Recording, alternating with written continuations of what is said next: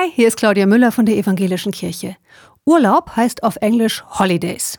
Wenn man das Wort langsamer ausspricht, werden aus den Holidays, aus den Urlaubstagen Holy Days, heilige Tage. Ursprünglich bezog sich Holy Days nur auf spezielle religiöse Feiertage.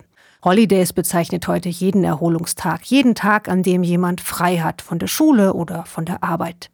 Ich habe überlegt, wie ich was in die Ferienzeit retten kann vom ursprünglichen Sinn der Holy Days, der heiligen Tage.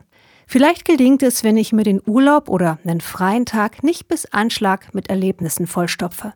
Vielleicht bemerke ich in der unverplanten Zeit, Leben kann gechillter sein oder Dinge laufen auch, wenn ich mich raushalte. Und im besten Fall entdecke ich Möglichkeiten und Spielräume, die ich im Alltag oft übersehe.